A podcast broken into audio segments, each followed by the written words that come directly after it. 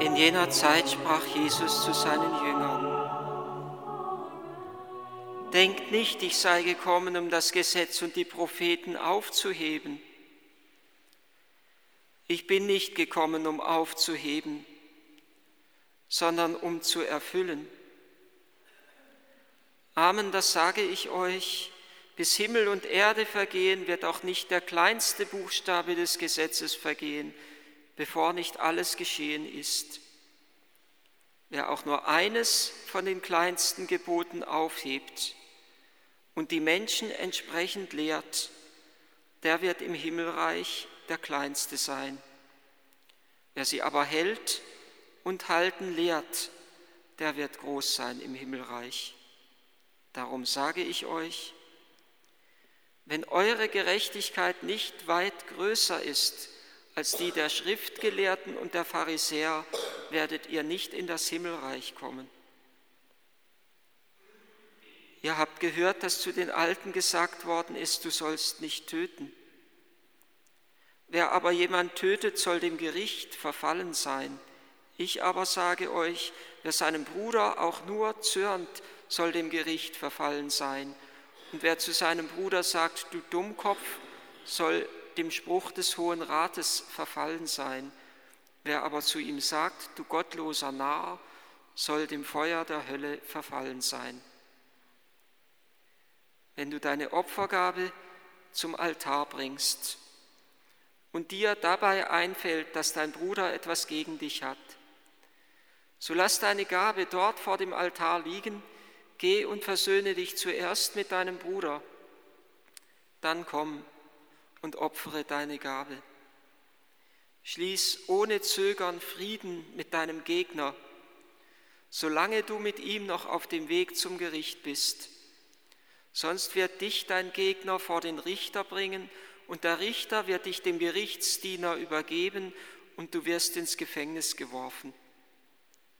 Amen, das sage ich dir, du kommst von dort nicht heraus, bis du den letzten Pfennig bezahlt hast. Ihr habt gehört, dass gesagt worden ist, du sollst nicht die Ehe brechen.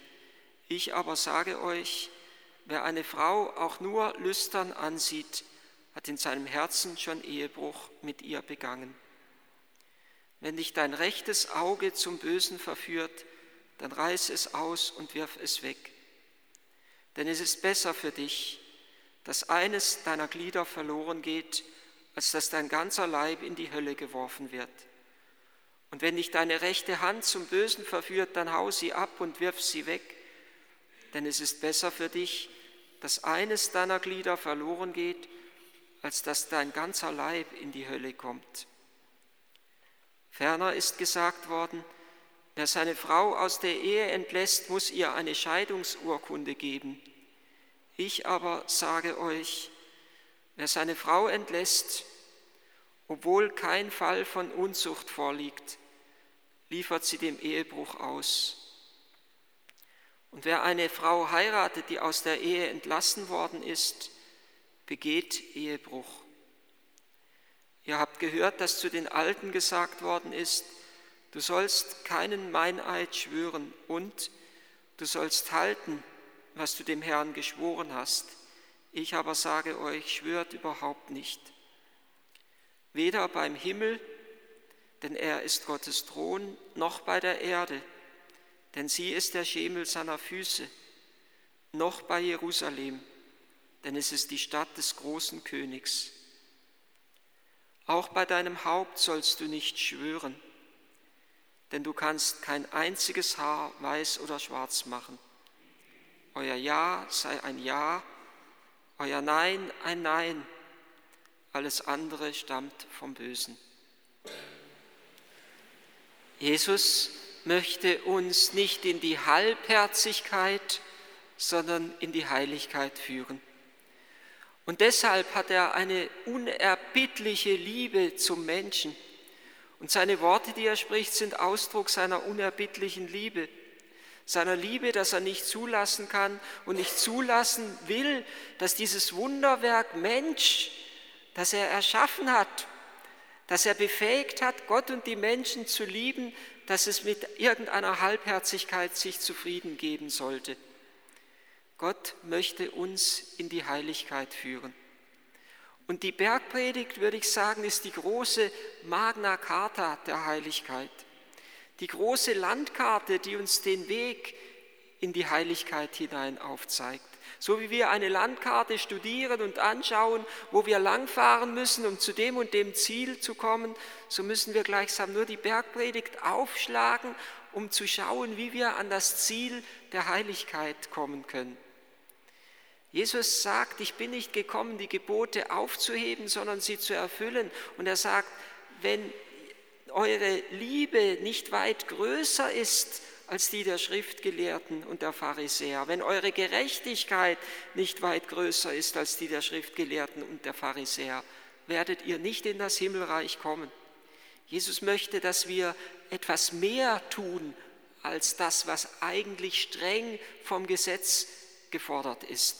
Und dieser Mehrwert, den wir bringen sollen, liegt in seiner Person, in diesem Ich aber sage euch.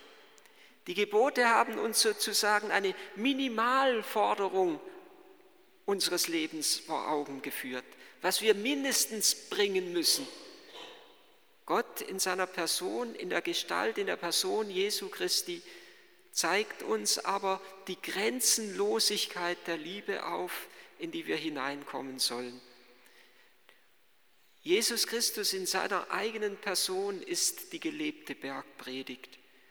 Er hat all das, was er verkündet hat, wann auch immer er es verkündet hat, all das, was er von uns verlangt oder gefordert hat, all das hat er zunächst selber gelebt. Und insofern würde ich sagen, sind die Bergpredigt, ist die Bergpredigt nicht einfach eine Aneinanderreihung vieler Einzelgebote, auch wenn gerade das heutige Evangelium es uns fast nahelegt, es so zu sehen das und das und das und das sollen wir tun, sondern die Bergpredigt soll uns durch diese vielen Kleinigkeiten, die der Herr hier, in Anführungszeichen Kleinigkeiten, diese vielen Einzeldinge, die der Herr hier erwähnt, will uns die Bergpredigt hineinnehmen in die große Dynamik der Liebe und der Hingabe, in eine innere Wachsamkeit den Geboten gegenüber, in die Versöhnung mit unseren Mitmenschen, in die Achtsamkeit und liebende Ehrfurcht vor dem anderen. Wer zu ihm sagt, du Dummkopf, du gottloser Narr, liebende Achtsamkeit fordert der Herr von uns. Vergebung, wenn du auf dem Weg bist zum Gericht, vergib deinem anderen. Frag nicht lange, wer jetzt schuld ist daran und was der andere dir alles Böses getan hat. mag ja sein, aber lebe in der inneren Loslösung, im inneren Frieden zum anderen. Die große Magna Carta der Heiligkeit auch im Umgang mit unserem eigenen Leib, dass wir die Augen, die Ohren, den Mund, die Hand nicht für das Böse zur Verfügung stellen, sondern dass in unserem ganzen Wesen etwas aufleuchten möchte von Gottes Herrlichkeit. Die Bergpredigt führt uns den Weg der Heiligkeit, der Vollkommenheit. Sie gibt sich mit keiner Halbheit und mit keiner Halbherzigkeit zufrieden. Sie führt uns in die Dynamik der Liebe Gottes hinein. Sie möchte die verschiedenen Bereiche unseres Lebens, die im Sündenfall gebrochen sind, wieder heilen. Unsere Gottesbeziehung, unsere Beziehung zum Nächsten, unsere Beziehung zu unserem eigenen Leib und Leben.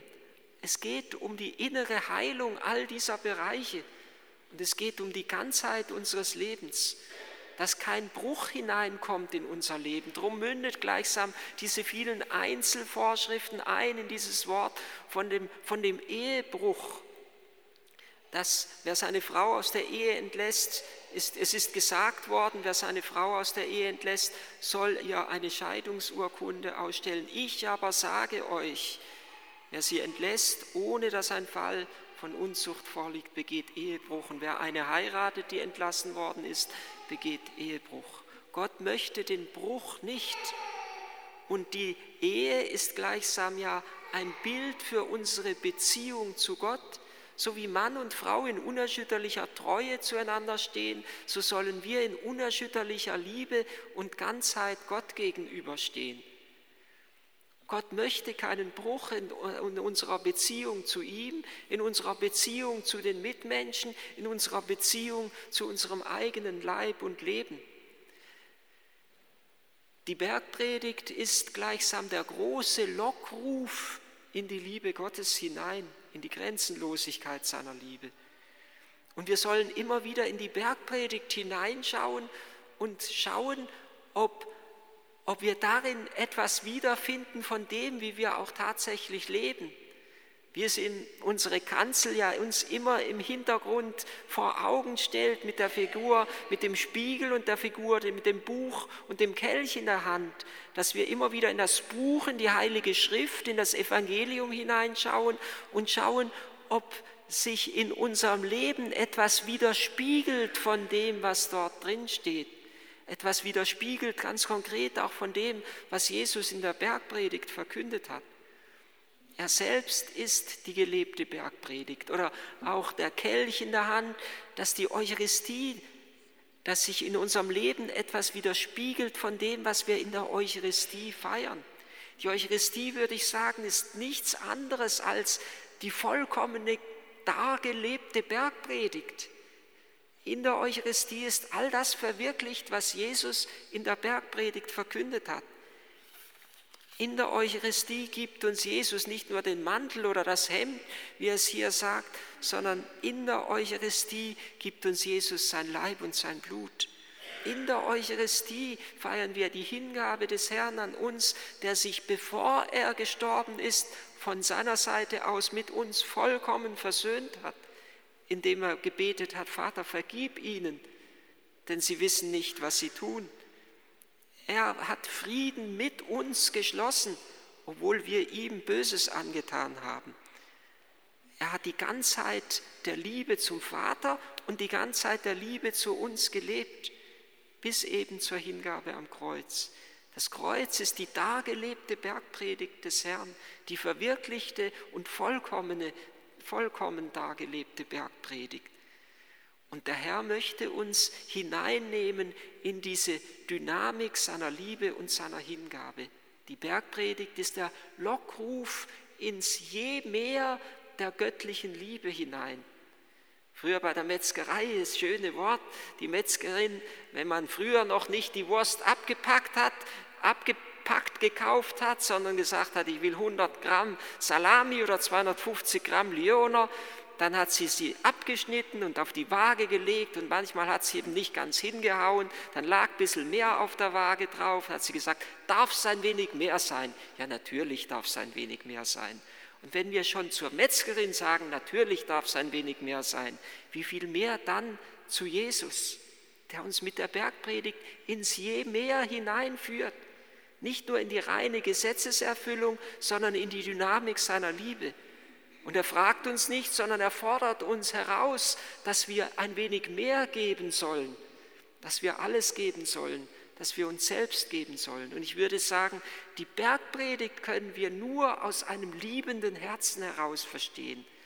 Und nur wenn wir glauben, dass Jesus uns liebt und dass er alles in uns liebt, unseren ganzen Leib, unseren Leib auch, ganz konkret, so wie ein Liebhaber den Leib seiner Geliebten liebt, wie er ihn schön findet, wie er ihn küsst, so liebt Gott unseren Leib. Nur wenn uns das im Hintergrund bewusst ist, können wir diese harten Worte, die da in der Bergpredigt erklingen, auch richtig einordnen, wo Jesus sagt, wenn dich dein Auge zum Bösen verführt, reiß es aus und werf es weg oder sonst eines der Glieder deines Leibes dann wissen wir natürlich, dass Jesus nicht die Verstümmelung unseres Leibes, sondern die Verherrlichung unseres Leibes will. Unser Leib ist uns geschenkt, dass wir durch ihn hindurch etwas, zum einen etwas von Gottes Herrlichkeit erkennen, zum anderen aber auch etwas von Gottes Herrlichkeit offenbaren, dass wir mit unserem Leib sehen, tasten, fühlen und dadurch letztendlich der Wirklichkeit Gottes begegnen können durchdringen durch das Sichtbare zum Unsichtbaren. Dass wir durch den Leib, dass wir die, die Schönheit der Schöpfung sehen und gleichsam die unsichtbare Herrlichkeit Gottes darin erahnen. Und dass wir umgekehrt auch glauben, dass Gott uns, seinen, uns einen Leib geschenkt hat, dass wir etwas von der Güte, von der Liebe, von der Milde, von der Barmherzigkeit, von der Geduld, von der Langmut Gottes dem anderen gegen uns über offenbaren. Unser Leib soll immer mehr durchlichtet, unser ganzes Leben soll immer mehr durchlichtet werden von Gottes Gegenwart, von seiner Herrlichkeit und von seiner Heiligkeit.